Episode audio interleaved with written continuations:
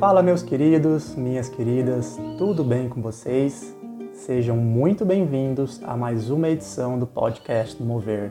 Eu sou Vitor Leone e, junto com Roberta Mello e Jonas Moncaio, nós somos o Mover, esse grupo que trabalha com workshops de constelação familiar. Nesse podcast, convidaremos pessoas muito queridas para que juntos possamos bater um papo descontraído sobre constelação e olharmos também para a vida. Preparados? Então vamos nessa.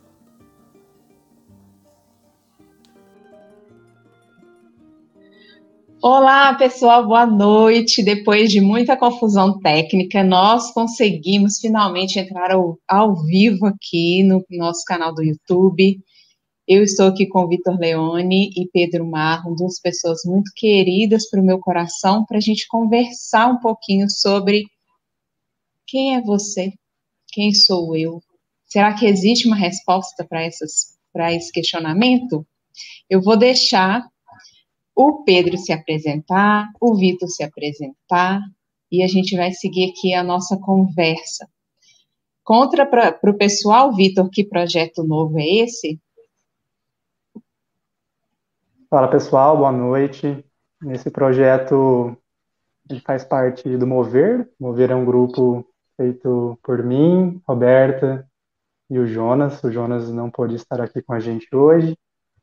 E a gente teve a ideia de fazer esse podcast nesse formato de conversa mesmo, bem, bem viva, bem livre, onde a gente vai convidar pessoas queridas aí para olhar junto com a gente para a vida, e para tudo mais o que, o que surgir aqui, né? Então, esse é o nosso primeiro encontro e chamamos esse, esse queridão professor nosso, Pedro, que a gente olhe junto aqui para algumas coisinhas. E você, Pedro? Boa noite. Boa noite, pessoal. Nós estamos igual no Manhattan Connection aqui, né? Igual na Globo, com essas telas assim, uma do lado da outra aqui. Essa coisa tá chique, né? Bom, eu sou Pedro, sou amigo desses dois aqui, né? É, o Vitor, apesar de tudo, a gente ainda não conhece pessoalmente, né, Vitão? Mas foi num papo aí de Instagram que ele chegou me perguntando uma coisa aí, e aí a gente foi conversando, conversando, acabamos virando colega aí, né? Do, do Imensa Vida, né? Imensa Vida, para quem não sabe, pesquisa aí rapidinho, imensavida.com é a escola de formação de terapeutas de constelação familiar, né? A nossa a nossa querida escola, né, gente? que foi algo escola. que nos é, é, o que tem em comum entre nós três aqui, né? Mas tem várias outras coisas em comum, né, aqui de par a par. Né? Uhum. É isso aí. Bom demais. Pessoal já está por aí? Como estão? Já, já tem muitas pessoas chegando, já está aqui Juliana, Luciano, Odete, Carol, Thaís, Gláucia, muitas pessoas já chegando, sejam todos bem-vindos. Nós vamos começar aqui, então, a nossa conversa. E aí a gente queria te perguntar, Pedro, quem é você? Você acha que a gente consegue uma resposta para essa pergunta? Você acha que a gente precisa conseguir uma resposta para essa pergunta? Três perguntas, né? Então. Não é só uma, né? Começa com três já. É. Quando você pergunta quem é você, a primeira coisa que a gente responde é o nome, né? Eu sou Pedro, eu sou, talvez, né? Eu diga, sou professor, sou constelador, talvez eu diga, sou filho do Pedrinho, da Cristina, ou sou marido da Bruna, pai da Tássia e da Melissa, quando eu me apresento na escola, né? é... Mas nada disso é o que eu sou, né? Pedro não é o que eu sou. Pedro é o meu nome. Né? Professor não é o que eu sou, é o que eu faço. Filho do Pedrinho e da Cristina, aí olha só, será que eu sou isso mesmo? Quem tem pai e mãe, né? Será que é o que eu sou ou será que é o meu corpo? Né? Eu sou o pai da Melissa e da Tássia, eu sou o marido da Bruna, ou eu me relaciono com a Bruna, né? ou eu vivo junto com a Bruna. Né? Enfim, eu falo assim, a Tássia é minha filha, a Melissa é minha filha, ou elas são dois seres humanos que estão andando por aí no mundo agora? Então, você me fez três perguntas, Robertinho. Eu devolvi umas nem sei quantas, né? É possível dizer quem nós somos? Eu acho que dá para a gente observar com cuidado, né, com atenção, para essa pergunta. Como eu costumo sempre comentar, né, a pergunta verdadeira é aquela que você não espera a resposta, não espera o conhecimento da resposta. Porque senão ela é simplesmente uma solicitação de resposta. Eu estou te pedindo uma informação. Agora, quando eu te faço uma pergunta e você entra na pergunta sem esperar saber a resposta, então você começa a fazer o quê? Né, se eu, se eu pergunto para você assim, tá chovendo agora aí, onde você está? que, que você vai fazer? Vou olhar. Ah. Vou olhar se está chovendo. Exatamente. Às vezes você já sabe que está chovendo porque está ouvindo o barulho da chuva, barulho. então tem, tem sinais, né? Mas às vezes você não sabe. E no não saber, o que, é que você faz? Você olha, né? Então a pergunta verdadeira é aquela que te coloca para olhar. Então, você pode, quando você recebe uma pergunta, você pode partir para buscar na memória aquilo que você já conhece e entregar essa resposta para a pessoa, ou você pode olhar. Então, é possível, sim, olhar para quem você é. Só não sei se é possível responder. mas é possível olhar. Né? E se é importante? Talvez essa seja a única pergunta importante. Talvez essa seja a mais importante para a gente fazer. Ô Pedro, eu estou me lembrando aqui, uma hum. vez eu fiz uma palestra sobre. Tem um, um livro, e nesse livro tinha uma frase lá: aprender a ser. E a palestra era sobre se isso é possível se a gente aprende uhum. a ser.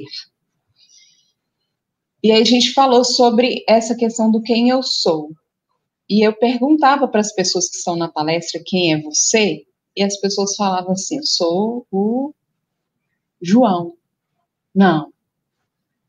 Esse é o nome do seu personagem agora. Ah, então tá. Então não pode responder o nome. Vou responder outra coisa. Aí eles falavam assim: eu sou marido dela, que está aqui do lado. Não. Isso também é passageiro. Uhum. Isso também vai morrer. E aí a profissão, eu sou dono, eles foram buscando alternativas assim, sabe? E é tão interessante esse levantar de olhos assim, sabe? Eles vão buscando alternativa na memória, né? Uhum. É, eu sou o dono do carro que está lá fora, eu sou o dono da casa tal, eu sou aquele que saiu no jornal tal dia, e tudo era passageiro. E aí a gente conversou no sentido assim: é, quem nós somos é algo que eu nem sei se a gente pode delimitar como algo, mas é alguma coisa, é algo por aí que sobreviverá se tudo isso que vai morrer for retirado. Uhum. Quem é você se tirar o seu emprego, a sua esposa, as suas filhas. Aí começa a doer, né? Os pedacinhos do eu vão. Ai, não, minha filha, não, tira todo mundo, tira minha filha. Não. Isso Como aí é? é? é exatamente o processo da DAP, né? Que o Moacir batizou de DAP, ou seja, direto ao ponto. É exatamente esse o processo. É você ir tirando tudo aquilo que não é. Uhum. Você vai uhum. tirando aquilo que não é até que sobre apenas o que é, né? É, só que, tudo bem, você estava olhando assim, é, isso é passageiro, isso é passageiro. Na verdade, o que é não tem nenhuma permanência. Uhum. Isso, que é, isso que é o doido da história. Porque, tudo bem, eu, eu vou te falar, né? Meu nome. Aí você fala, tudo bem, esse é o nome do seu personagem. Seu personagem é passageiro. Se você for reencarnacionista, né? Espírita, espírita e tal, você vai falar assim: ah, então o meu personagem dessa vida é este, né? No próximo eu vou ser outro. Né? Ou então é, você vai mudando é, os papéis. Você abandona, abandona uma forma, é. mas você já está assegurado que você pode pegar outra ali na é. frente. Né? Mas o ponto nem é tanto de ser passageiro. O ponto principal aqui da falsidade da coisa é esse buscar na memória. Porque se você busca na memória, é algo que foi, não é algo que é. É algo que já foi construído. É passado. E você fica trazendo esse passado para o presente, trazendo o passado para o presente. Então, quando eu nasci, meus pais me chamaram de Pedro. Está lá no passado. Né? É, então, eu vou levando, eu vou arrastando comigo toda aquela memória, e a cada vez que eu tento me definir no presente, eu olho para trás. Então, quando você vai perguntando para a pessoa quem é você, e ela vai te respondendo, ela está buscando na memória, ou seja, ela não consegue olhar sem ter que te entregar uma resposta.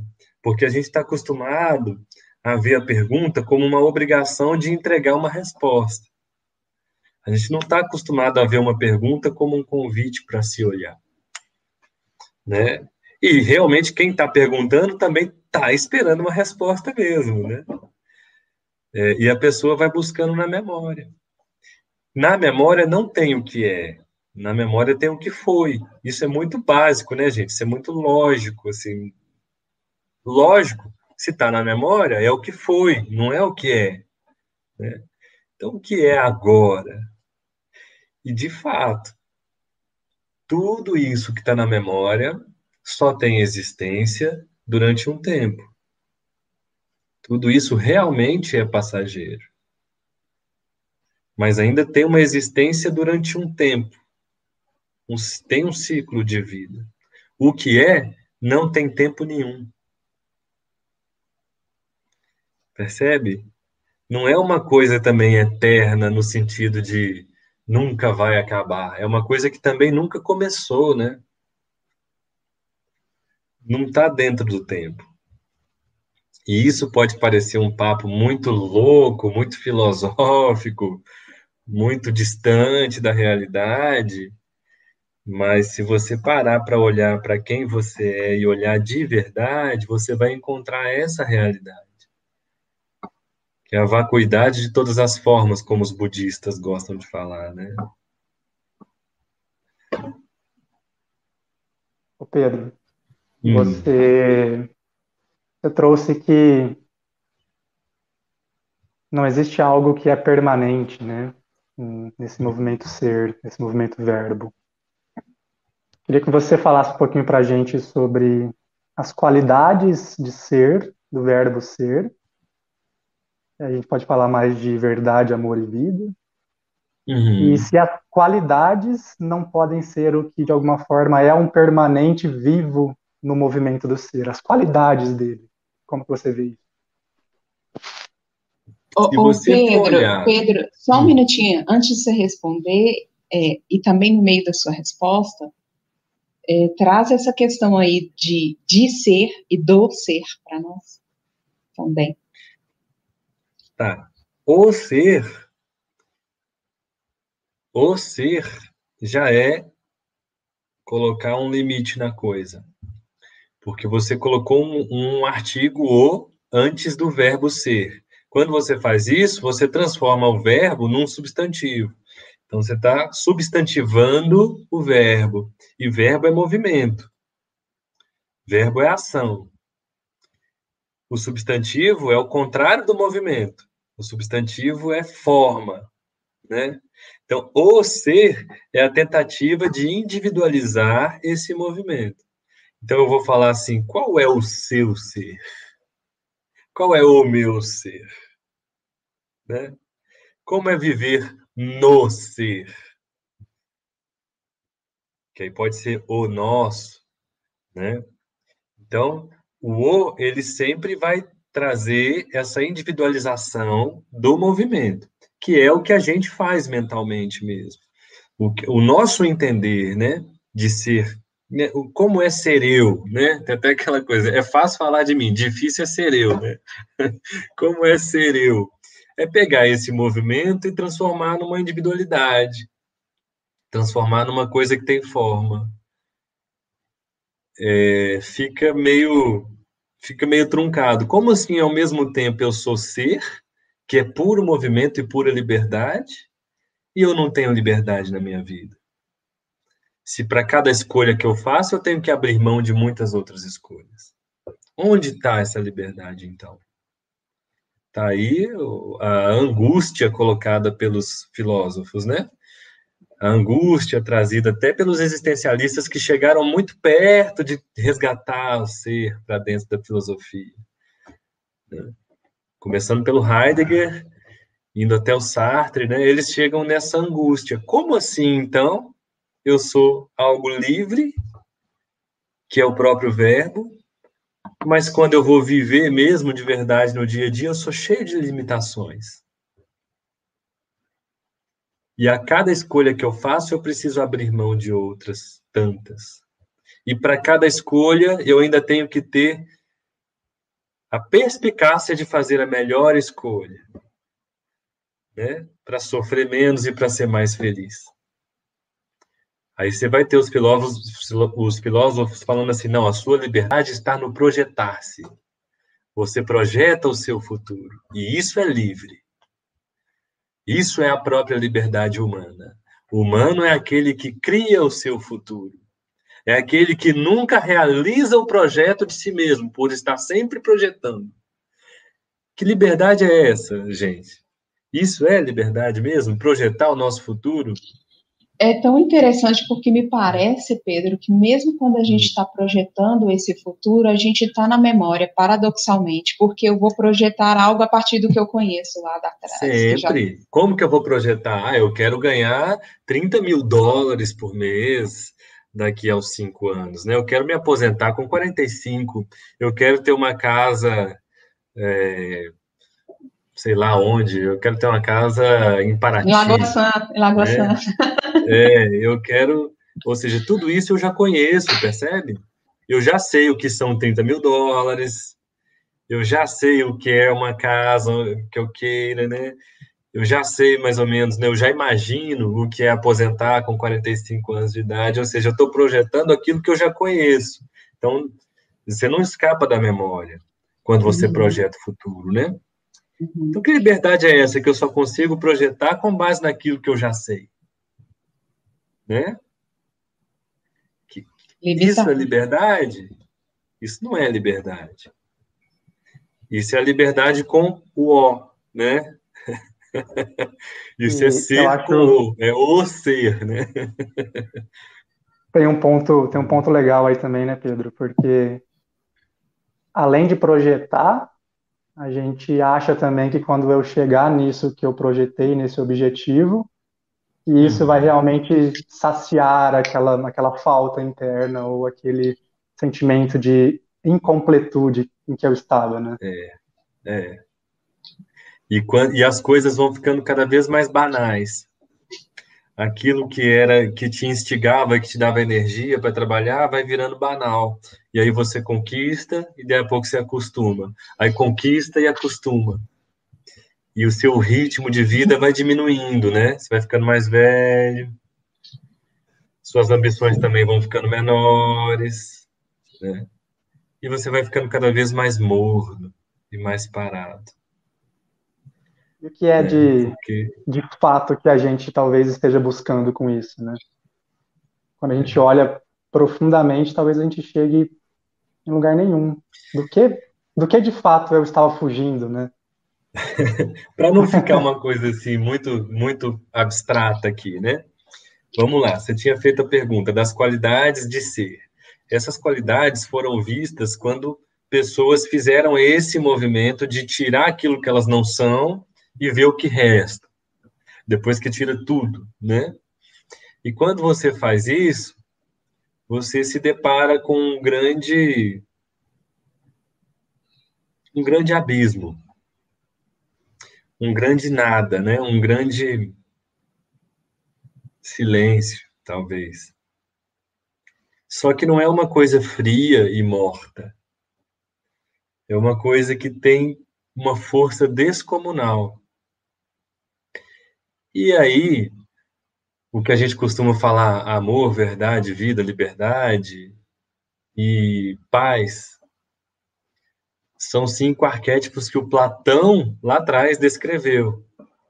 E se você lê o Platão, você percebe que ele está falando daquilo que você vê quando você passa por essa experiência de tirar tudo aquilo que você não é. Inclusive o você. Você tira inclusive o você, né? O eu.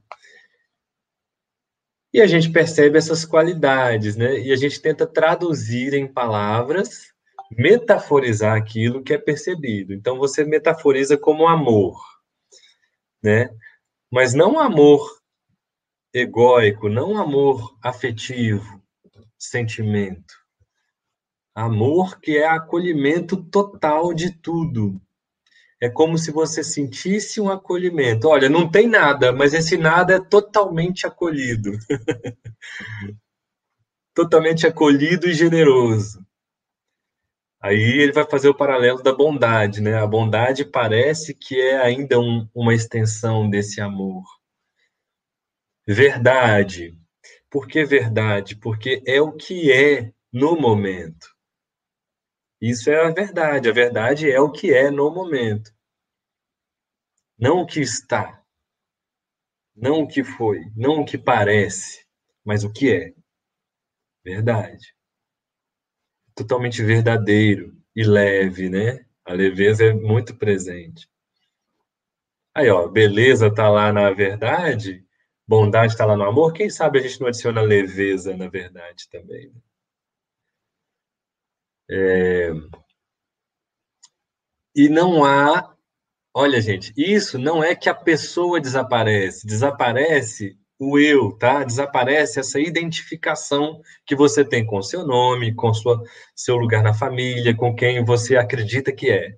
Mas o seu corpo está lá, a sua presença está lá, a sua individualidade está lá mas não tem mais aquilo que é contrário, aquilo que ofusca nossos olhos para isso, para o amor, para a verdade, para a vida. E vida não como a minha vida, a sua vida, a vida da Roberta, né? Vida como um único movimento, onde todos os corpos estão inseridos. Né? Não a minha ou a sua, mas como uma só né? onde os corpos flutuam, né? para desaparecer dela depois. É, a liberdade como total descompromisso com qualquer coisa que seja. Isso é a verdadeira liberdade. Descompromisso comigo, inclusive. Né? E paz, porque não há conflito. Então, o que a gente percebe é que o transe que a gente vive por acreditar que nós somos o que nós acreditamos que somos, ofusca visualizar essas coisas. Agora, chamar de amor, de verdade, de vida, é tudo metáfora. É tudo linguagem para a gente conseguir apontar para uma coisa. É, é só metáfora. Né? Eu fiquei, eu fiquei muito com isso nesses dias. E Cara, tudo isso que a uhum. gente fala, que a gente conversa, que a gente aponta, se tudo isso também não é uma, uma historinha que a gente conta pra gente mesmo, para olhar para algum lugar também, né? E uhum. O, o Vitor, o Jeff fala isso no livro, né? Ele não fala isso assim, estamos aqui nós brincando com essas palavras. No Jeff é, no livro. É, brincando com as palavras. Porque, de fato, o trabalho verdadeiro mesmo é você parar e olhar. E você só pode olhar por si mesmo. Ó, tem uma então, pergunta para você. O Pedro. resto, isso que nós estamos fazendo aqui é brincar com as palavras mesmo. deixa, deixa, antes de falar essa, essa pergunta, olha o Eric mandando um abraço para você, Pedro. Eric, queridão. É... Abraço. Antes da pergunta, porque é, a Aisha veio costurando lá de cima com a Melissa, né? Porque a Melissa falou assim: talvez não caiba a resposta para essa pergunta, né? Do quem é você. Caiba apenas dizer: eu sou. Aí a Aisha falou assim: apenas ser, Melissa. Não é apenas eu sou, é apenas ser. Aí a Simone falou assim: então, eu, se eu vou ficar com essa pergunta, talvez eu fique curiosa para descobrir. Se não é para olhar para a resposta, mas vai me dar uma curiosidade de querer saber, né? E aí, lá embaixo dessa conversa, desse diálogo que rolou no chat, a Aisha colocou assim: Pedro, nós podemos conhecer esse movimento de ser?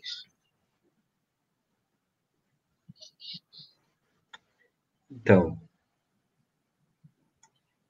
nós podemos olhar. O que acontece quando a gente olha e, e se direciona para fora através do olhar é que quanto mais atenção você joga para fora de si, menos o seu eu vai ficar querendo respostas ou querendo dar respostas ou querendo controlar o processo é complicado esse papo, sabe por quê, gente? Porque é muito fácil de todo mundo ir para um lugar de abstração, sendo que isso aqui é a máxima realidade. É, para não ir para o lugar da, da abstração, é preciso entender: não há resposta para essa pergunta. Só há a atitude de olhar fazendo essa pergunta. Eu me perguntar mesmo: quem sou eu? E olhar. Isso é possível. Quando eu digo eu sou, é o eu dizendo que ele é, né? É, eu sou o eu. Eu não ser, percebe? Eu não ser nada, mas eu sou, né? O eu realmente sou, né? O sou fecha, né? Ser abre. É, e realmente não dá para dar uma resposta, mas você pode olhar com seriedade. Talvez isso não seja algo muito atrativo para todo mundo. Nem todo mundo quer olhar. Talvez as pessoas queiram algo que vai melhorar a vida do dia a dia, de forma prática. Né? Ah, eu, eu vou na live, eu vou ouvir um podcast de autoconhecimento porque eu quero ter uma melhora prática na minha vida. Então, ela não está realmente interessada em olhar para quem ela é de fato. E está tudo bem com isso. Né? Só que a gente, às vezes, pode cair na tentação de querer, ainda assim, dar algo para essa pessoa e tentar dar essa resposta para o que é esse ser, né? Sendo que a gente só pode metaforizar para tentar descrever um pouquinho aquilo que fica diante dos nossos olhos quando esse eu diminui. Quando acontece o que o João Batista falava, né? É preciso que eu diminua e ele cresça, sendo que ele é o amor, é ser, é Cristo, né? Ô Pedro, hum. você não acha que é meio assim, dá a César o que é de César, dá a Deus o que é de Deus? Não. Tipo, o eu é aqui, tá? César o que é de César. O uhum. eu, conta para pagar, problema resolver, melhorar minha vida prática, cotidiana, ok. E até problemas existenciais do eu também, Robertinho. Uhum. Né? Ah, eu tô, eu tô atravessando um momento de luto, de perda. O que é então a vida? O que está acontecendo de fato? Questões existenciais, né? Onde que eu, né? O que está acontecendo comigo? O que vai acontecer comigo? Né? E isso também é de César. Não só o boleto, sabe? Isso também é de César. De Deus é só verbo, é só movimento. Né? Então, é para quem quer. Engraçado, porque não depende também do, do desejo do eu, isso. Né? Depende é. de uma simples atitude. Não é para quem quer, é para quem faz. É para quem olha. Para quem olha, é. Entende? Pedro, e o que, o que te levou a olhar para isso? Qual foi o seu caminho até olhar para isso? Até chegar aqui hoje conversando com a gente nesse podcast. Foi o encontro com o professor Moacir. A minha história com o Mo é muito engraçada. Porque eu entrei na minha vida fiz todos os módulos e perdi o módulo dele. Não conhecia a figura na formação. E um dia, no grupo do Imensa Vida, já dos terapeutas formados, alguém colocou um texto do Osho, o Rajnish. E eu já tinha conhecido o Osho, que eu fui pro... Não o Osho, né? Porque ele já tinha morrido, mas eu fui pro... eu fui para um retiro de meditação no Rio de Janeiro. Inclusive, foi lá que eu conheci a Adara Campos, que me trouxe para Imensa Vida. E eu fiz muitas meditações dinâmicas que foram muito boas e que o Osho né, descreveu, desenvolveu. Que depois eu fui descobrir que todas elas já estavam lá no Reich, né, no William Reich da, da bioenergética, né? Mas eu estava ali, não, Osho é legal, Osho é bom, né? E aí, uma pessoa publicou um texto no grupo do Imensa Vida, e o Moacir falou assim: Rajnish só conduz as pessoas ao engano. que o Moacir era assim, né? O que esse cara tá falando é maior bobagem. Não existe isso. Não existe um despertar a partir de um desenvolvimento da consciência, a partir, sabe? Não existe isso, sabe? E ele ia batendo assim. E aí eu entrei em defesa, né? Na conversa lá. E aí comecei eu, eu defendendo o Oxo, né? E a menina, e ele falando assim comigo: Ô oh, querido, eu sinto muito se você precisa defender o Rajini. e, aí foi, a gente discutiu feio lá e tal. Passou, né? Aí passou discussão de WhatsApp. E aí depois de um tempo de formado, né, o Tarso me liga, oh, você quer ajudar a desenvolver um curso aqui? A gente pensou em você. A gente vai desenvolver o um curso que chama Aprendizado Sistêmico, que é o curso para professores, né, pais, é, pedagogos, que é um curso mais curtinho de sistêmica para professores, né, para a área educacional. Beleza. No desenvolvimento do curso, eu fui dar a minha primeira aula pela Imensa Vida nesse curso lá em Bauru, e o Moacir foi dar o módulo dele lá em Bauru. Então, eu e a Alexia pegamos um avião aqui, pulamos em São Paulo e fomos de carro com o Moacir de São Paulo para Bauru. E aí. Tudo bem, gente né, conheceu e tal, conversou e tal, mas aí, quando a gente estava no meio da viagem, assim, de carro, o Moacir vira para trás e fala assim: Ô Pedro, e o Rajinish?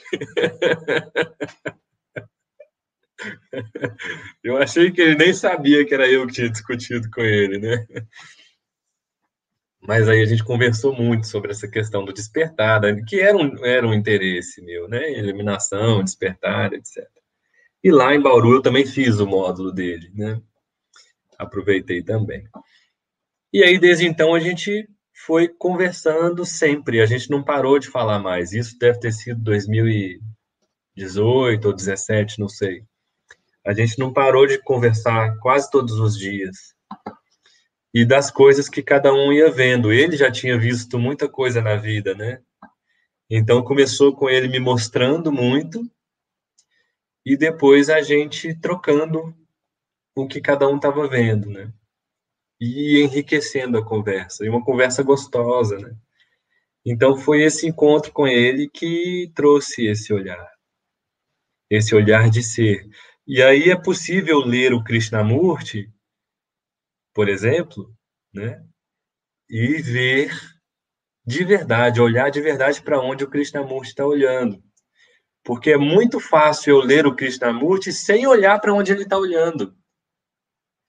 Percebe? E o próprio Krishnamurti fala isso no livro dele. Ele fala assim: olha, eu estou te descrevendo isso aqui. Você pode achar isso interessante e criar uma teoria sobre isso na sua cabeça. E aí você vai começar a propagar essa teoria para as outras pessoas. Mas vai ser só uma teoria. Agora, se você parar, olhar e ver, então você vai estar descrevendo aquilo que você está vendo. Não será mais uma teoria. Como é difícil esse movimento, né, Pedro? Esse movimento não é assim. Pode ser mais simples, é. talvez a gente complique, mas é porque me parece que nós na, na história, assim, a gente tem a necessidade de um guia, de um mestre, de um guru, e aí a gente fica louco com esse guru e aí a gente começa a reproduzir as coisas desse guru. Uhum. Eu falo, eu falo por mim mesma assim, porque eu estou nessa transição de ver por mim. Uhum. E apaixonada Você pelos pode... meus gurus, então nem aí também. Você pode olhar para Jesus quando ele fala eu sou a verdade e a vida e achar que ele está falando do homem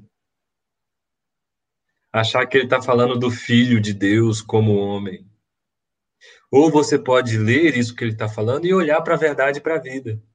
E perceber o que ele quer dizer quando ele fala eu sou a verdade e a vida. Você pode ler o Bert Hellinger quando ele fala eu me recolho a um centro vazio, né? E aguardo a verdade emergir e desaparecer trazendo consigo o movimento da cura. E aí você pode olhar para isso que o Hellinger fala e achar que a verdade já está ali escondida, já está ali dentro do campo oculta. E aí você vai, vai ligar um olho de procurar coisas ocultas e não de ver o que está estampado na sua cara, que é a verdade. Então, tá vendo? Você pode ler todo mundo e entender errado. Então, a forma de você ler junto com o autor, é você olhar para onde ele está olhando e não para o que ele está escrevendo. Quando o Hellinger descreveu o que ele faz, para onde que ele estava olhando? Ele estava olhando para a prática terapêutica dele, para o que acontece no trabalho dele. Onde que Coisa você vai ali, ver? Né? Onde que você vai ver aquilo que o Hellinger estava descrevendo?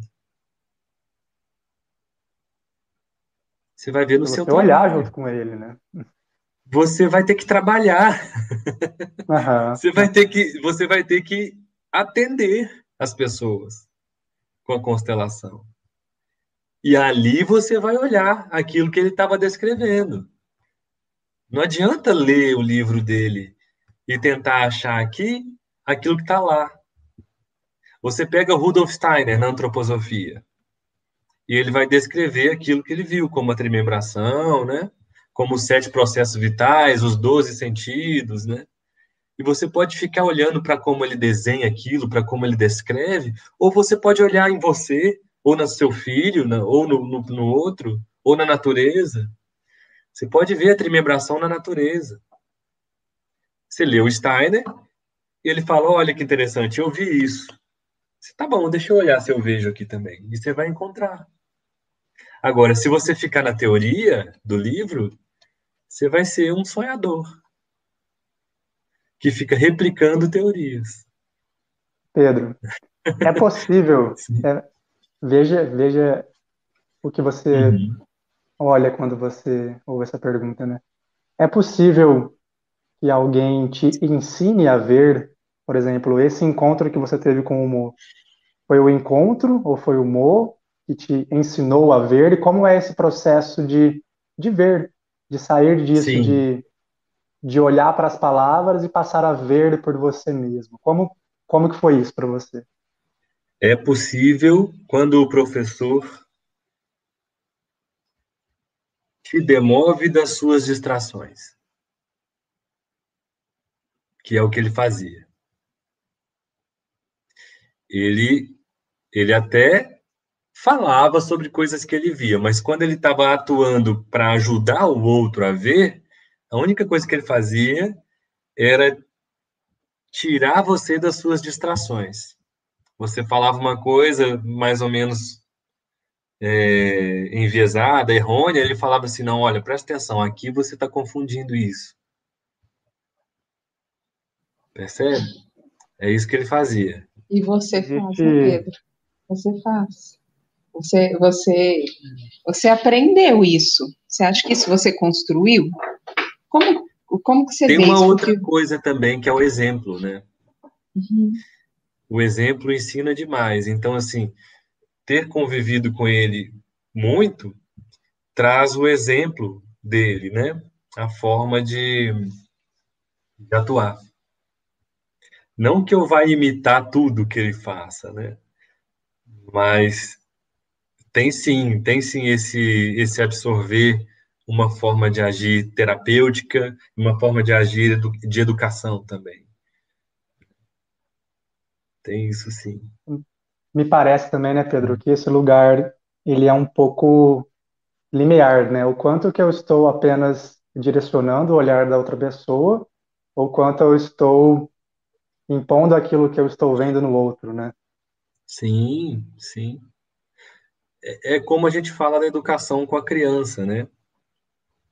Na pedagogia Waldorf isso é bem, bem trabalhado, assim, que a gente não está aqui para inserir coisas na criança, mas para retirar os obstáculos que impedem que ela mesma aprenda por si, né? Para poder tirar aquilo que atrapalha, porque ela já tem todos os recursos necessários para aprender. E isso não precisa ser só dentro de uma escola linda e maravilhosa, não. Isso pode acontecer em qualquer ambiente. Basta que o adulto esteja disposto a confiar na força da criança e ir retirando aquilo que está atrapalhando ela. Assim também com o adulto, né? É só não estragar, né? É, Retirar aquilo que está atrapalhando me parece que é a gente mesmo que põe e a gente tem que retirar. muito. Com a criança é demais, né?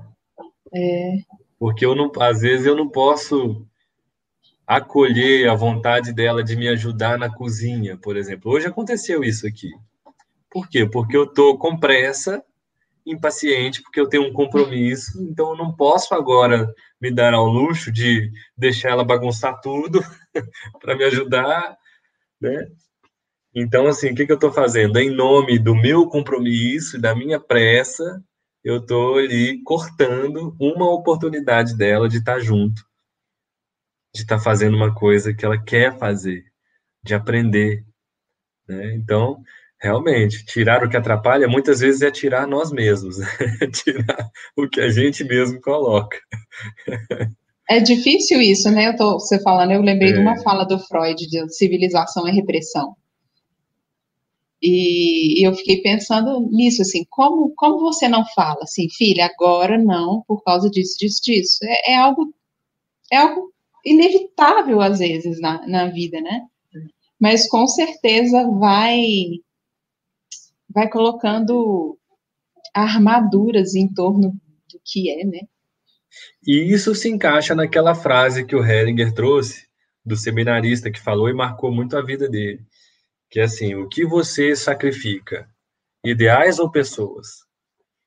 Né, Você sacrifica os ideais pelas pessoas ou você sacrifica as pessoas pelos ideais? Porque chegar adiante, chegar no, pontualmente no, no meu compromisso é um ideal meu. A pessoa é a criança que está aqui. Então eu sacrifiquei a criança pelo meu ideal. Ali, naquele momento. Eu não matei a criança, tá, gente? Também não estraguei todas as chances de aprendizado dela na vida. Né? Mas ali, aquele momento, eu sacrifiquei. Aquele, aquela oportunidade dela eu sacrifiquei em nome do meu ideal. E a gente acaba fazendo isso porque a gente está mergulhado nessa sociedade de compromissos. nessa sociedade de ideais. Inclusive, quando a gente casa, né, a gente abre mão da vivência de um grupo maior, né, por exemplo, de, de viver todo mundo junto, né, com pai, com mãe, com sogro, com sogra, né, para quê? Para ter a individualidade, a privacidade do casal, né?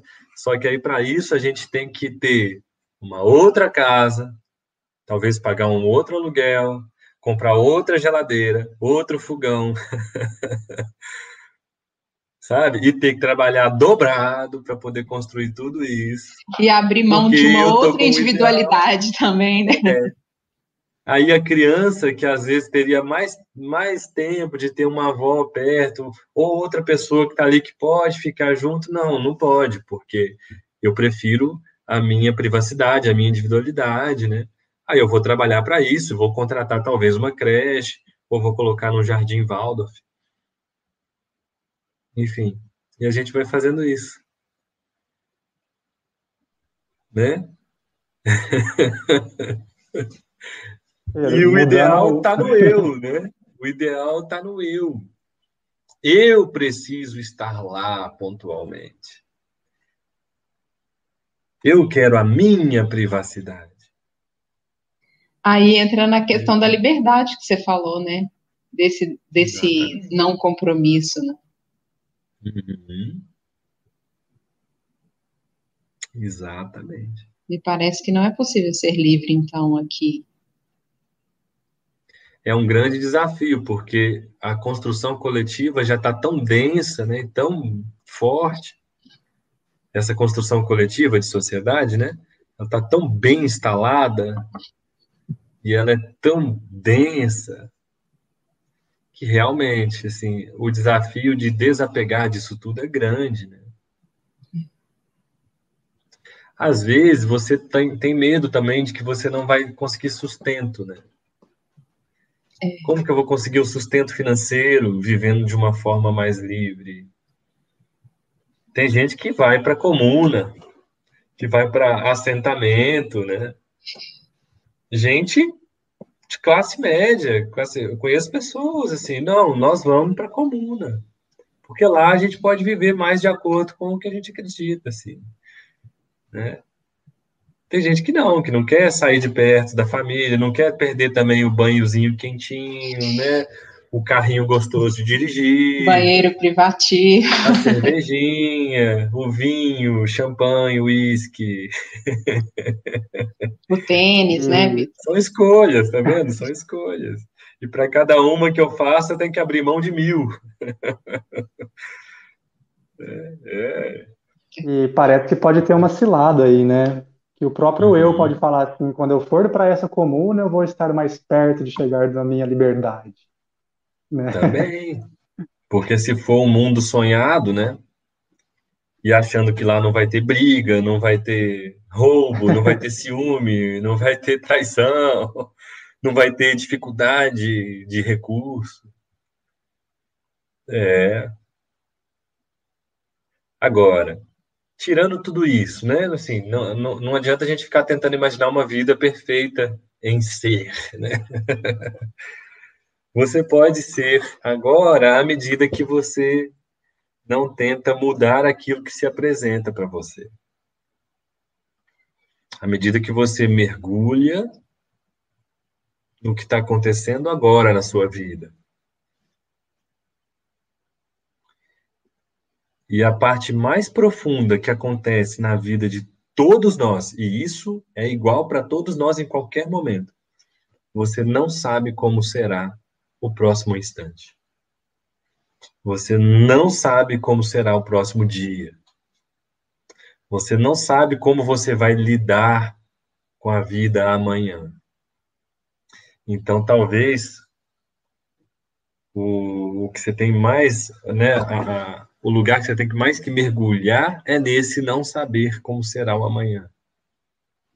Não quer dizer que você não possa guardar hoje um alimento, guardar hoje um dinheiro e tal. Mas que você faça isso agora. Estou guardando agora. Estou planejando agora. Mas eu não me apego no futuro. Talvez assim a gente consiga ficar mais leve, sabe?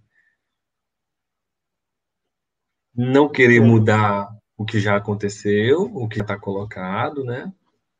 E mergulhar na incerteza do amanhã. Olhando, olhando para tudo isso que nós falamos até agora, né? A gente começou perguntando quem é você, quem sou eu, passamos aqui um pouquinho por ego, consciência, história do Mo. Olhando para tudo isso e para o que está vivo aí agora em você, o que é constelação para você?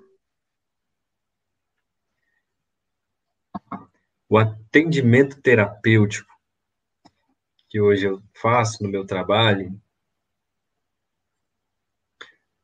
talvez eu ainda chame um pouco de constelação, né? Mas isso que eu chamo de constelação é esse atendimento terapêutico, esse trabalho de aprender junto com o outro sobre ele mesmo, no momento. Mas não é sobre ele mesmo, pessoa, é, não é sobre ele mesmo a história de vida dele, como ele funciona, né? Se ele é ciumento, se ele não é, se ele está no lugar errado no alfabeto gama, se ele não, não é esse. Não é não aprender sobre né? isso. É aprender sobre o que nós dois somos todos nós somos juntos, né? Sobre isso. É você olhar junto com a pessoa onde está nela o amor. Onde está a brecha que você, onde você pode ver o amor. Outro dia eu atendi uma pessoa, foi muito interessante, porque eu falei, ah, fecha os olhos, imagina aí, você está aqui, agora dá um passinho para o lado, né? Tentando aquela coisa alfa, beta, gama, vamos lá, né? Já estava vendo que ela era beta no lugar de alfa e tal. Mas aí, eu falei assim, agora imagina, tem alguém aqui do seu lado? Ela tem. Eu falei assim, quem é? Ela sou eu mesmo, mas eu estou recebendo porrada de todo mundo. Tá todo mundo vindo me batendo, eu tô ensanguentada, tô no chão. Eu falei assim, tá bom. Então continua olhando para ela agora. Olha nos olhos dela agora, dessa que está no chão. O que você vê? Mesmo ela no chão, ensanguentada, tomando porrada, o que, que você vê dentro do olho dela quando ela olha para você? Aí, de repente, ela. Nossa! Eu vejo uma paz e um amor que eu nunca vi na minha vida. Falei, ah, né? Então ali está essa brecha. Ali está a brecha naquela consciência, por onde entra o olhar sobre ser. Então tem sido um, um trabalho de aprender junto com o cliente, junto com a pessoa, sobre essa brecha que cada um tem. Que é a única verdade mesmo, porque todo o resto é crença, é imaginação. Né? E aí tem se tornado isso esse trabalho. Eu não sei se isso pode ser chamado mais de constelação. A constelação nasceu. Eu ia te perguntar isso, assim, é... É, por que você chama de terapêutico? Também tem isso, é questão de dar nome para um processo. Terapêutico é algo que alivia uma dor, uma dificuldade, um peso, né? Terapêutico é aquilo que traz saúde, não é? Até no CTI, né? É Centro de Terapia Intensiva. Então, a terapia é aquilo que busca né, a saúde. Então, é isso, assim. Só que não é trazer algo, trazer um elemento para colocar saúde no corpo, percebe? Esse terapêutico, esse trabalho, é um trabalho de perceber onde está a verdadeira saúde na pessoa. E olhando para essa verdadeira saúde, isso desabrocha nela. Quando ela vê, ela, ela se, se abre, ela se desabrocha. Essa menina viu, né? Aqueles olhos. E de repente a própria imagem da, que ela via caída no chão começou a se refazer, a se limpar, a levantar, né? Enquanto ela olhava. Então ali a saúde estava presente. A saúde sempre está presente, né? A gente fica achando que a gente precisa colocar algo para a saúde aparecer. Na verdade, a gente só precisa deixar ela fluir no corpo, né? No ser, na, na pessoa, né? E aí eu não sei se chama isso mais de constelação ou de sistêmico, né? Meu nome no Instagram tá lá, Pedro Terapeuta Sistêmico. Também não sei, sei lá o nome disso. Né? Eu sei que eu cheguei nesse lugar através desse caminho, né? De estudar constelação e terapia sistêmica.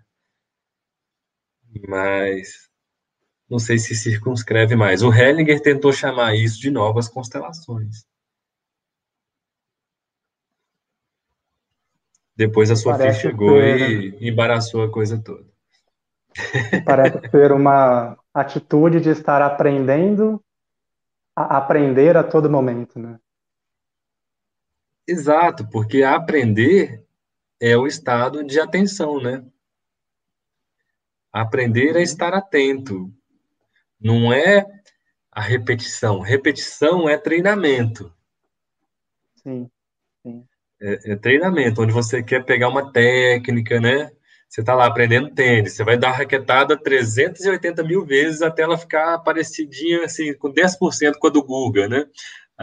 Automática, né? Isso é treinamento. Uhum. Né? Você começa a dirigir um carro, né? Na, na autoescola é horrível, daí a pouco você está craque, você nem pensa mais para dirigir. Isso é treinamento. O aprender, ele é a atenção plena naquilo que você está aprendendo. Né? Não é técnica de repetição. E no vivo, como diz o Mo, né? no vivo só tem o aprender. Porque nunca se repete nenhum momento da sua vida, na sua configuração, nunca se repete. E mesmo que eu possa traçar seus, né, seu perfil, não, você tem um perfil, perfil psicopata, né? Ou não, você está com burnout agora. Não, você tem transtorno de déficit de atenção e hiperatividade, né?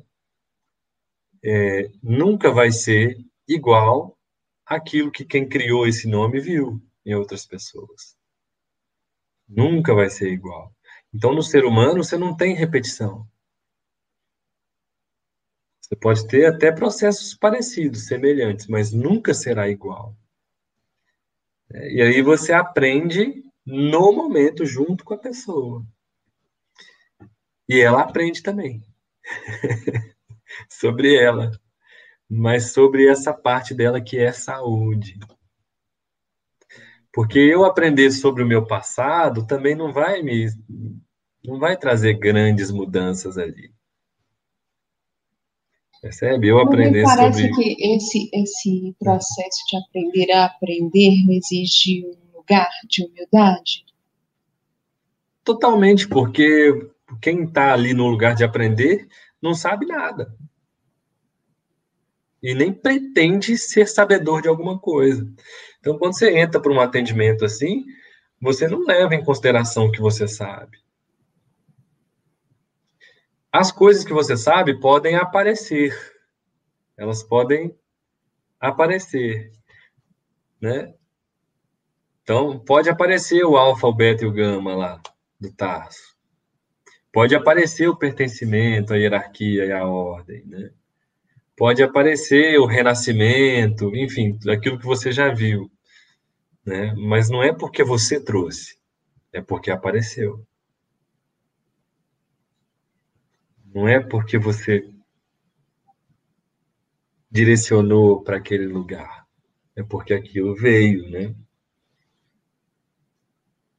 E aí é um E aí, aprender. o que que tudo isso tem a ver com quem é você? tem a ver com total, né? Porque quem é você é um aprendizado constante de atenção.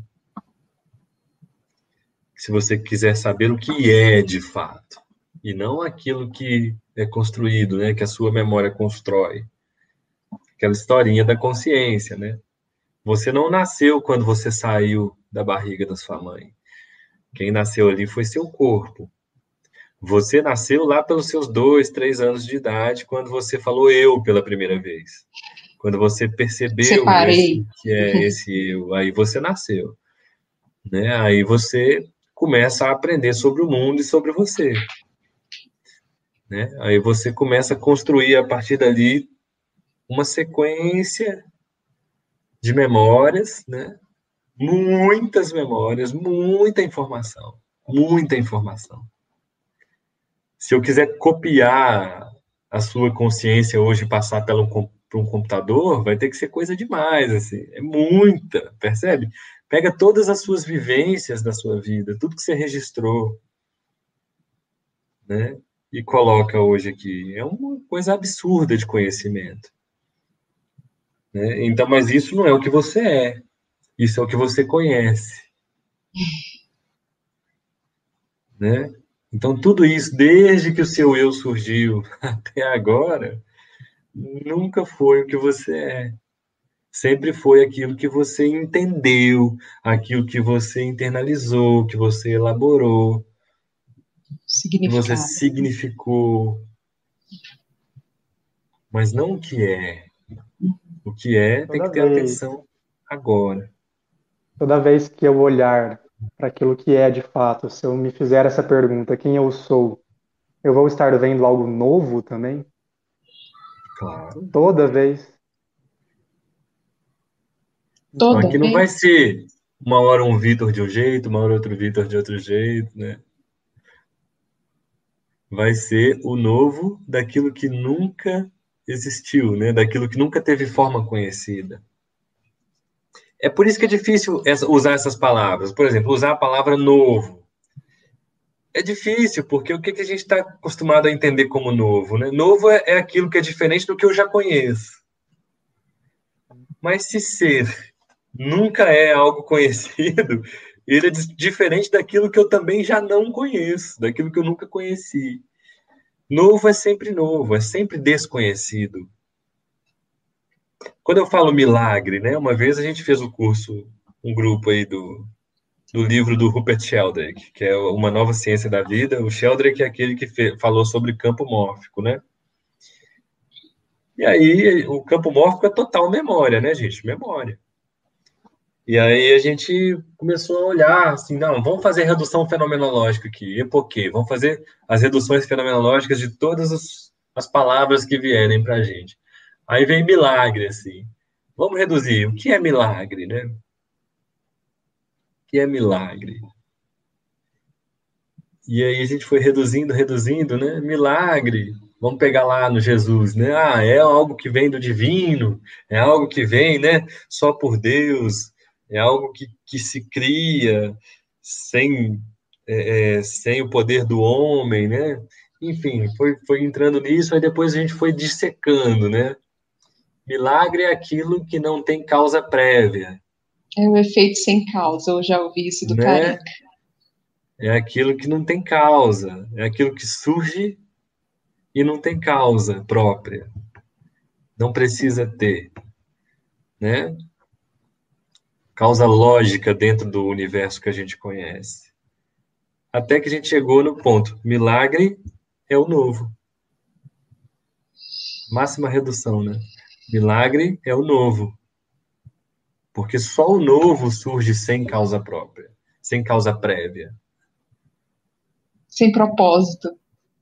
Se é o novo que vem de uma sucessão de acontecimentos, ele não é tão novo assim, né? Uhum. Então, aquela, aquela coisa que a gente vê aí de encontrar a sua melhor versão seria uma re, seria tipo reeditar, né? É uma atualização, né? Eu, o, do, uma, re, uma edição do velho. Não é um milagre. Isso, uma melhor versão é limitado, porque tem que ser a sua melhor versão, ou seja, a melhor versão da Roberta. Vai estar dentro das capacidades que a Roberta tem. Então, é aquela versão mais otimizada dentro do que a Roberta representa, dentro do que ela tem de capacidades. É tipo edição de livro, né? Continua sendo é. o mesmo livro, né? É, Com uma capinha pode... diferente. É. Ô, Pedro, tem um comentário da Simone aqui uhum. para você. Olha, Pedro, aí eu vou pôr na tela. Me parece que tem uma sabedoria que traz essas imagens e sensações no momento em que nos disponibilizamos a ver. O que será acha, que a imagem, a imagem da menina da constelação, será? É isso?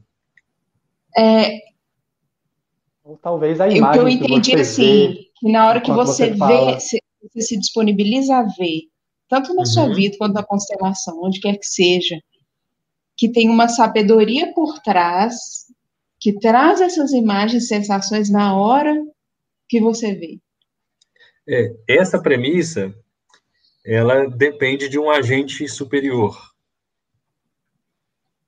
E ela aí a gente fica sim, que é a coisa da menina. É, e aí a gente fica na dúvida da existência desse agente superior. E não precisa refutar nem apoiar a existência desse agente. Quando a gente vê o que acontece nesse trabalho é assim: isso aparece quando você não tenta afastar a pessoa daquilo que ela já está fazendo. Então, a pessoa está entrando numa dor, percebe? Ela, tá, ela chega no atendimento, ela está entrando numa dor, ela está entrando numa dificuldade, né? E aí, quando você acompanha para que ela vá entrando nisso, sem querer salvá-la, né? Sem ter medo dela também ter um piripaque, né? Dela...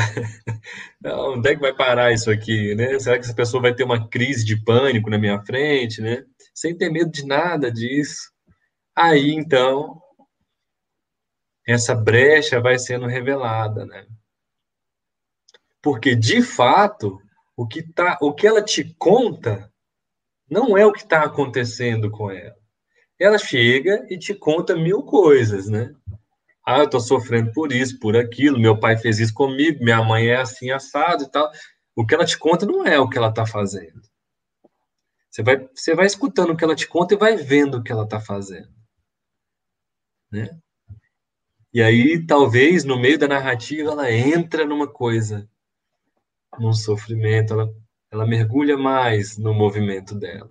E aí você só fala, isso, querida, entra nisso aí, vai, vamos lá, eu tô com você. Não tenha medo. Deixe essa dor crescer dentro de você. Se quiser gritar, pode gritar, aqui pode gritar. Se quiser chorar, se quiser se jogar no chão, eu tô junto com você. E aí ela começa. E aí você pode ir perguntando: o que, que você está vendo?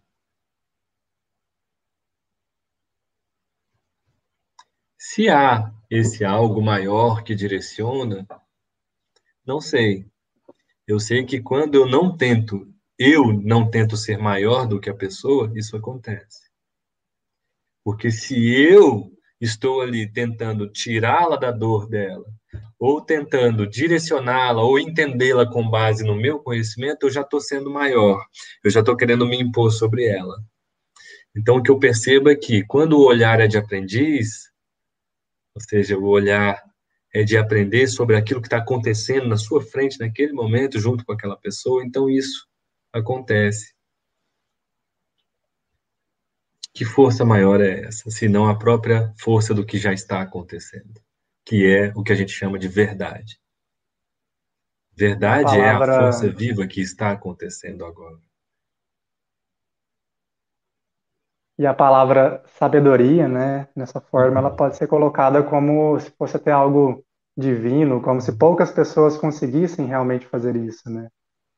E ou que a gente como que as pessoas ou fossem... que há uma, um, um, conhecimento, né, que vai direcionar. Hum.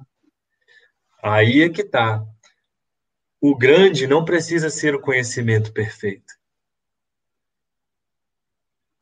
o grande, o infinito, né? O descomunal, é o que está acontecendo. E o que está acontecendo, o que estava acontecendo ali é que ela estava entrando na dor. Isso é o que está acontecendo. Isso é a verdade. Até porque Isso perfeito. É a verdade. Até porque perfeito por si só já é uma ideia também. Uhum. Talvez a gente está até colocando palavras na sua boca, Simone, falando que você está chamando isso de perfeito, de sabedoria divina e tal, mas assim, é porque quando fala assim, tem uma sabedoria que direciona, é como se tivesse uma inteligência que já sabe o melhor caminho, que já sabe das coisas. Percebe? Algumas pessoas podem chamar premissa, isso de destino também, né? É, se essa for a premissa, então é a premissa de que o conhecimento prevalece. Olha só o que a Simone colocou. Acho uhum. que é uma uhum. outra direção do olhar. Sim. Só coloquei aqui, a, a Isha colocou que a melhor versão é do eu. Não, tem, não, é, não é a conversa, não é com o ser. É a uhum. melhor versão do eu. Mas a Simone colocou aqui que é uma sabedoria interna de quem sabe o próximo passo. É, aí você está parafraseando o Bert Hellinger, né, que é quando ele descreve, né, que ele aguarda o momento para dar o próximo passo. No entanto, o Hellinger escreveu isso no inicinho. Ele escreveu isso no Ordens da Ajuda, né? E ele foi vendo que o próximo passo não é do terapeuta. O próximo passo é sempre do cliente. E assim ele foi evoluindo para as novas constelações, onde ele viu que não era ele que era importante no processo. No começo, nos primeiros livros do Hellinger, você vai ver ele interferindo muito no processo. Você vai ver ele falando assim: vou colocar aqui três representantes para suas três irmãs. Agora diga para elas: vocês estão mortas. Sabe? Fulano, depois, mexe para cá, né? Fulano, é, entra aqui. E depois você vê o movimento do Hellinger saindo desse lugar e indo para aquele reconhecimento de que o movimento é inteirinho do cliente. Só que aí, qual que é o risco nosso como terapeuta constelador? É de achar que as novas constelações são apenas mais uma modalidade de constelação.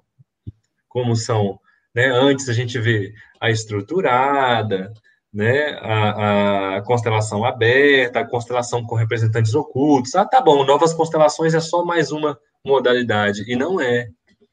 Novas constelações é o ápice do trabalho do Bert Hellinger. É onde ele chegou com o máximo refinamento.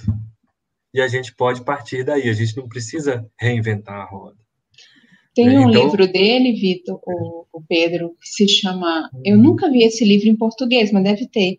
Ele chama A Felicidade que Permanece. Uhum o essencial nas constelações familiares, alguma coisa assim, chama Felicidade Permanece. E lá no final ele fala assim: nós começamos lá atrás achando isso, isso e isso. No finalzinho do é. livro ele fala: e hoje nós estamos aqui nesse ponto. É, exatamente. Então tem esse caminho do terapeuta Hellinger que foi percebendo no trabalho dele, né, o que era verdadeiro dentro da terapia. Por isso que é um grande presente o trabalho de, da vida dele para nós, né? que aí talvez você chegou numa é, resposta? É... Ah, eu tô doida para ter resposta. Quem é, quem é você, né? Esse movimento do Helig de, de olhar para ele mesmo, né?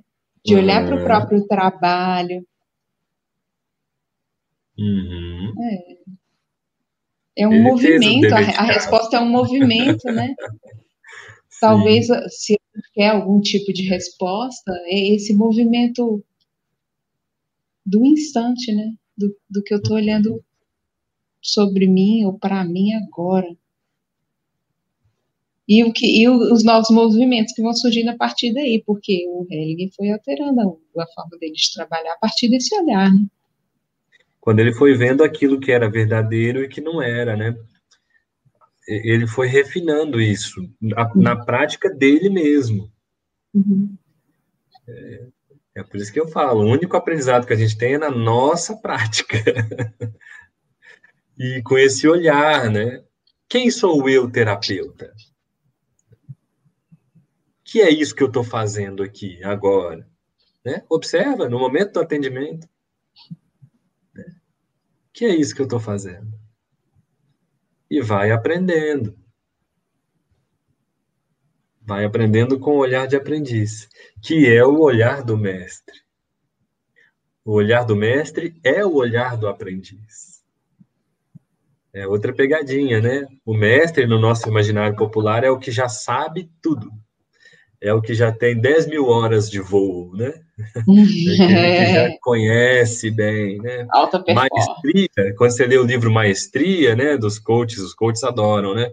Eles falam assim, ó, você tem que ter 10 mil horas de qualquer coisa que você queira ser mestre na sua vida. Uhum. Então, para você ter maestria, você tem que fazer aquilo 10 mil vezes, né? É a repetição, é. né? Mestre é aquele que tem o um olhar de aprendiz. É aquele que olha por si e não que espera ser ensinado. O discípulo é o que espera ser ensinado. E ele fica doido pela aprovação do mestre. E o mestre fala, querido, eu não tenho que te aprovar, né? não existe. E ele continua lá, querendo a aprovação do mestre. E o mestre fala, meu amigo, eu sou um aprendiz, seja também. O mestre pode errar. O discípulo é que não pode. Porque erro só existe quando ele é comparado com o certo já conhecido. E para o aprendiz, não tem nada conhecido.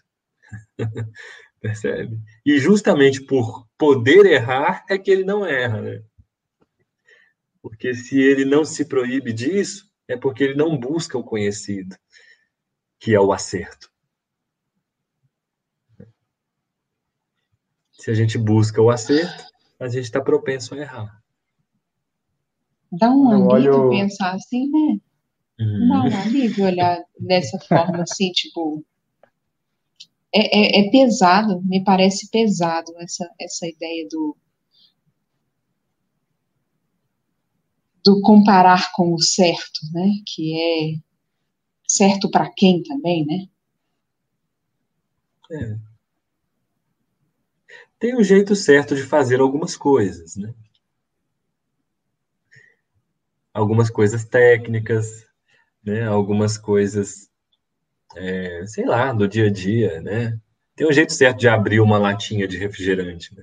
Uhum, uhum. Agora, não tem um jeito certo de aprender. Entende? Não tem um jeito certo de estar com outro ser humano. Parafraseando Jung, né? De ser apenas uma alma humana diante de outra alma humana. Não tem jeito certo disso só tem a exposição, né? É, é a disponibilidade e a verdadeira ação de estar lá. Só tem isso. Se eu for um clínico, eu não vou conseguir fazer isso. E tá tudo bem, o clínico não é pior ou melhor. Né? Mas o clínico não pode. Ele, ele até pode ativar o olhar dele. Né? Mas quando ele faz isso, ele tem que fugir um pouquinho do protocolo. Né, Vitão? É, quando eu olho. Tô quietinho olhando. Quando eu olho para tudo isso que a gente conversou, né? E para um movimento de ser, isso que as palavras parecem não conseguir tocar, né? Se eu pudesse uhum. deixar duas palavras para descrever esse movimento seria algo que é permanente e é vivo ao mesmo tempo. Né? E é isso. Se você, tira, é se você olhar para o vivo, aí você vai poder ver que o permanente vivo é meio que pleonasmo. Assim, sim, sim. Porque o que é vivo não é o corpo, né? O que é vivo é a vida. É. Eu vejo. Porque eu vejo o corpo não é fosse, permanente, né? Como se fosse um movimento vivo, contínuo de pulsar da vida, né? Uhum. mais na questão desse movimento ser contínuo, mas a cada instante é um novo movimento, mas só a qualidade desse movimento é contínua. É, mas isso é quando você olha para o movimento acontecendo dentro da consciência. Uhum. Que aí você vai ter essa pulsação, esse novo a cada instante, que é, uhum. é, é, a metamorfose da borboleta, né? Então você vê a lagartinha comendo, depois faz o casulo, depois ela vira borboleta, né? Então você está vendo o novo e a cada instante tem um quadro novo, tem uma foto nova, né? Não sei se é isso que você está é, dizendo, assim, mas é, é quando você olha para a transformação dentro disso que a gente conhece aqui, né? Da realidade aqui. Uhum. Porque se você olha para a borboleta e vê a transformação sem a borboleta, aí você está uhum. vendo ser. É, é. É como, é Eu como, vou olhar o voo sem o pássaro, sabe como? E sem o lugar onde o pássaro está voando também. Só o voo, olhar só para o voo. É, é possível eu, fazer eu, isso. O que eu vejo assim é como se fosse um movimento sem forma, né? E, enfim, é isso aí. É, o Krishnamurti chama de o movimento da quietude. quietude. Uma amiga minha, a Lara, a filha do Mo, ela falou assim comigo: Cara, tá acontecendo uma coisa. Depois que meu pai morreu e que eu tive aí, tava acontecendo uma coisa que ela não é terapeuta, assim, ela não, não é igual nós, assim, viciado nesse negócio, né? Ela, e foi bonito ver uma pessoa que não é desse meio olhar, olhar mesmo para o que estava acontecendo e descrever assim: é um vazio. Ela até demorou assim: é um vazio pleno. Sabe? Olha a qualidade da metáfora, né? É um vazio pleno. É um movimento quieto.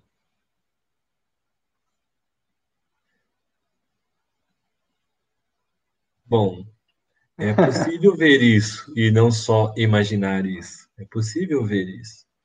Hum. Olha para o voo, sem o pássaro e sem o céu, né? Uhum. Olha para o movimento. A gente está acostumado a ver movimento como referenciais né, da física. Todo movimento só é movimento a partir de um referencial.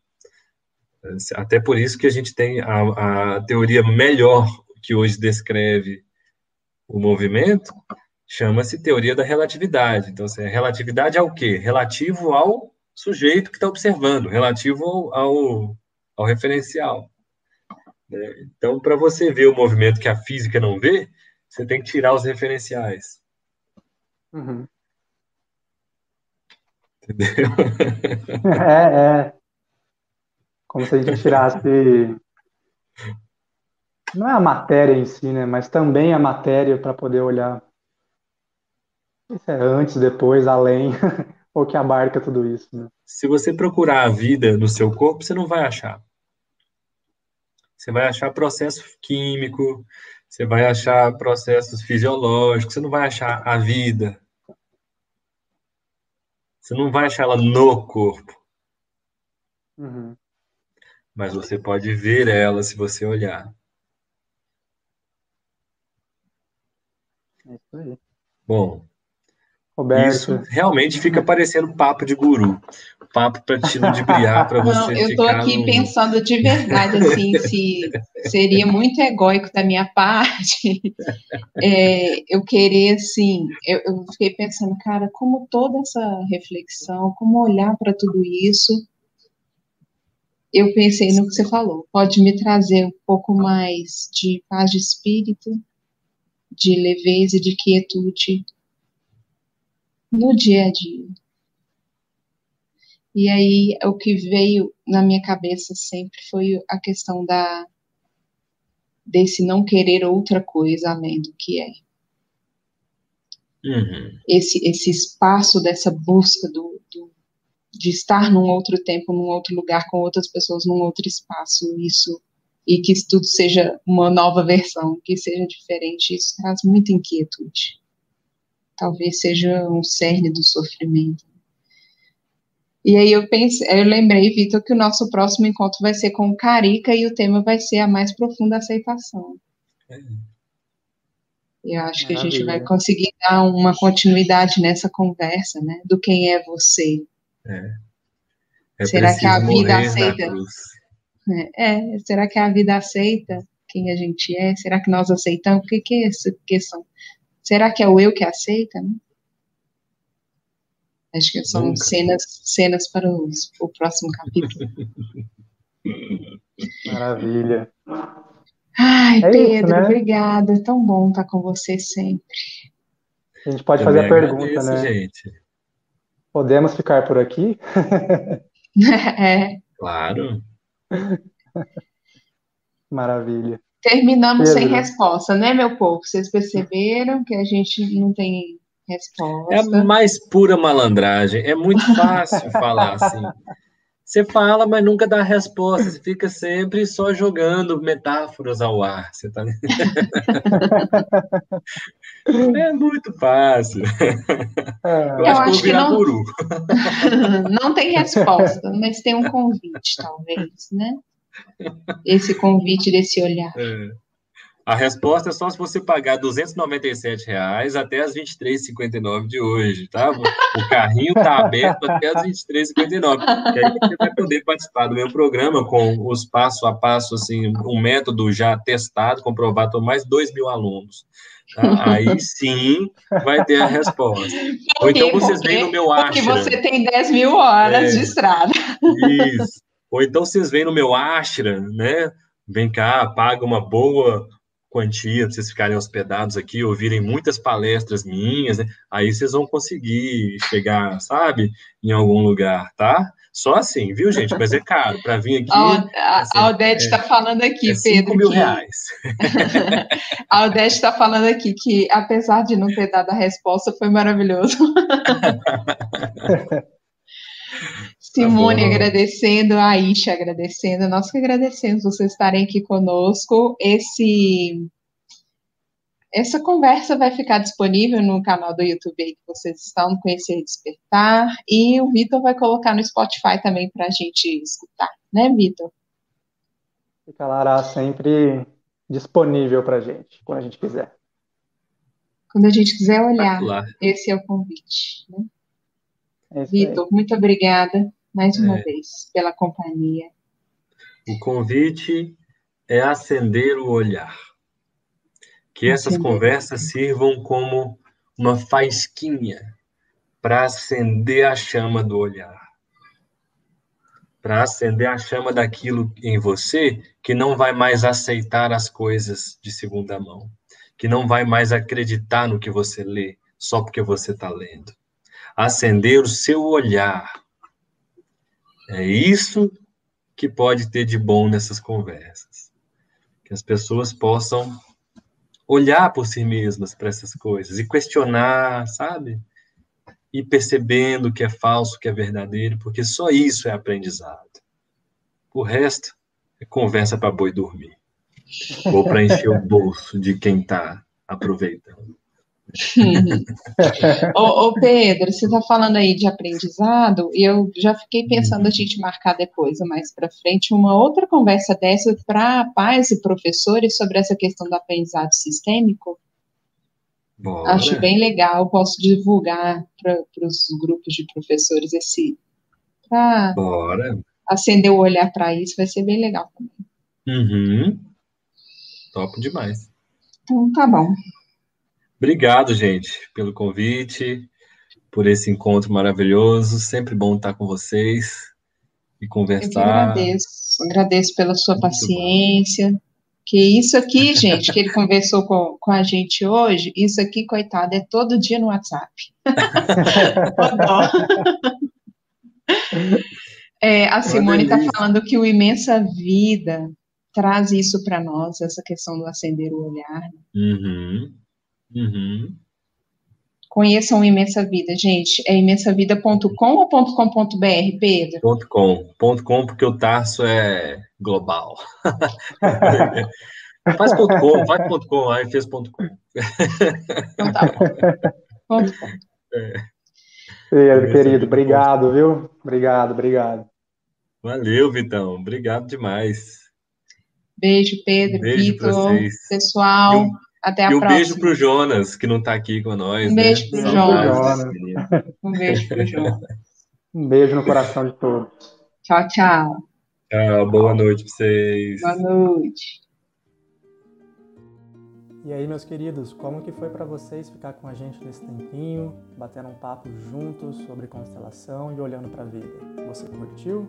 Compartilhe com a gente as suas percepções nas nossas redes sociais, arroba vitorleone, underline, arroba conhecer e despertar e arroba Jonas Moncaio. Esperamos vocês e até a próxima. Um beijo no coração de todos.